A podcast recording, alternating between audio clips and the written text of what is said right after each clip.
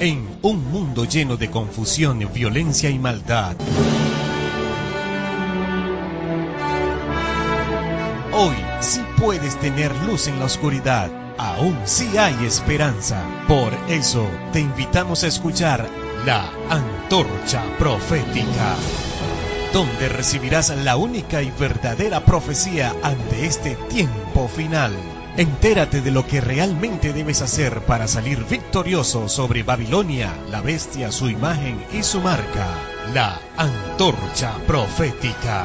Porque en este tiempo de oscuridad somos bendecidos al poseer la palabra profética más segura, la antorcha que alumbra el lugar oscuro hasta que el día esclarezca y el lucero de la mañana salga en nuestros corazones. La antorcha profética conducido por John García.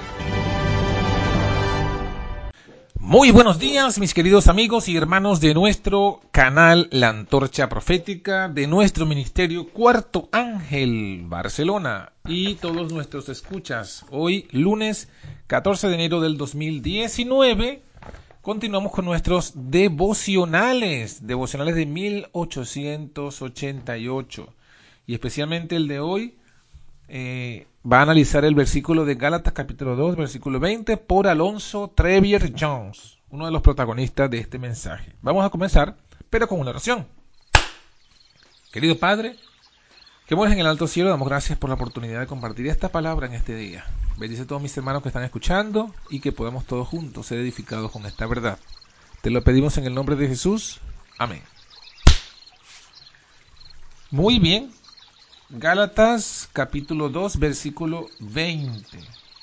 Dice, con Cristo estoy juntamente crucificado.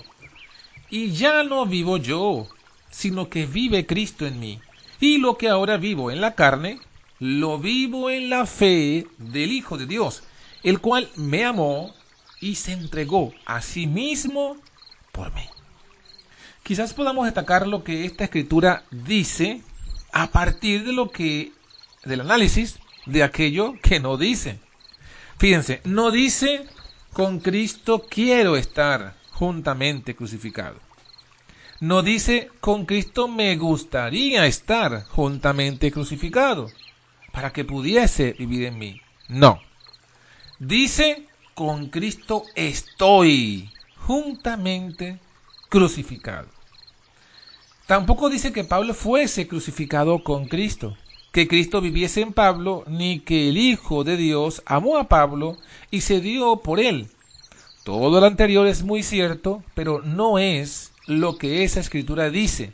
No es eso lo que quiere decir, ya que quiere decir exactamente lo que dice. ¿Y qué es? Dice, con Cristo yo, yo estoy juntamente crucificado y yo vivo, no ya yo, mas vive Cristo en mí. Y lo que ahora vivo en la carne, lo vivo en la fe del Hijo de Dios, el cual me amó y se entregó a sí mismo por mí. Ese versículo tiene así un sólido y maravilloso fundamento de la fe cristiana para toda alma en el mundo. De esa manera, toda alma puede decir en plena confianza de la fe cristiana, el Hijo de Dios me amó, se entregó a sí mismo por mí, con Cristo estoy juntamente crucificado, vive Cristo en mí. El que un alma diga, con Cristo estoy juntamente crucificado, no constituye una afirmación aventurada, no, no está en el terreno de la mera suposición, no, no está diciendo algo de lo que no exista certeza, tampoco Toda alma en este mundo puede decir con toda verdad y sinceridad, con Cristo estoy juntamente crucificado. No es más que la aceptación de un hecho, de algo que ocurrió ya, la constatación de lo cierto, la constatación de lo cierto. Cristo fue crucificado. Eso es un hecho. Y cuando fue crucificado, también lo fuimos nosotros, ya que Él era uno de nosotros. Su nombre es Emmanuel, ¿Qué significa Dios con nosotros. No Dios con Él, sino Dios con nosotros. Y si Dios con él no fue Dios con él, sino Dios con nosotros, entonces ¿quién era él sino nosotros?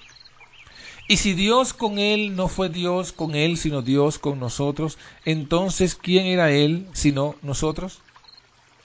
Tuvo que ser necesariamente nosotros, a fin de que Dios con él pudiese ser no Dios con él, sino Dios con nosotros.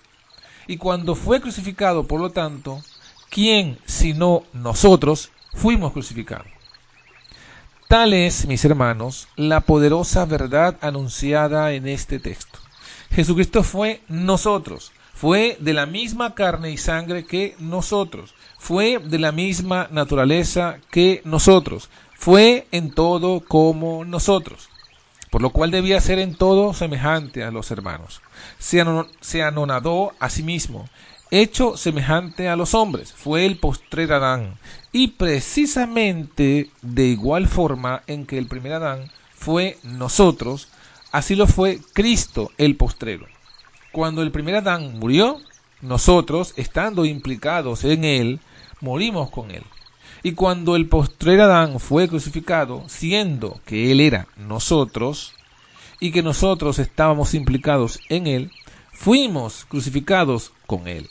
Lo mismo que el primer Adán era en, la, en él mismo toda la raza humana, también el postrero era en él mismo la totalidad de la raza humana.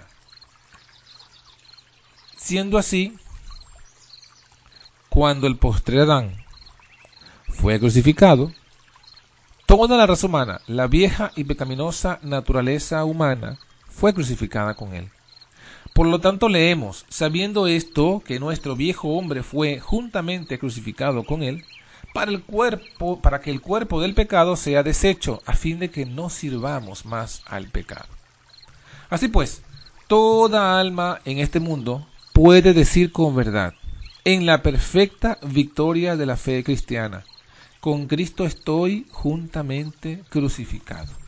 Mi vieja naturaleza humana pecaminosa está juntamente crucificada con él, para que yo, para que sea destruido el cuerpo del pecado, a fin de que no se sirva más al pecado.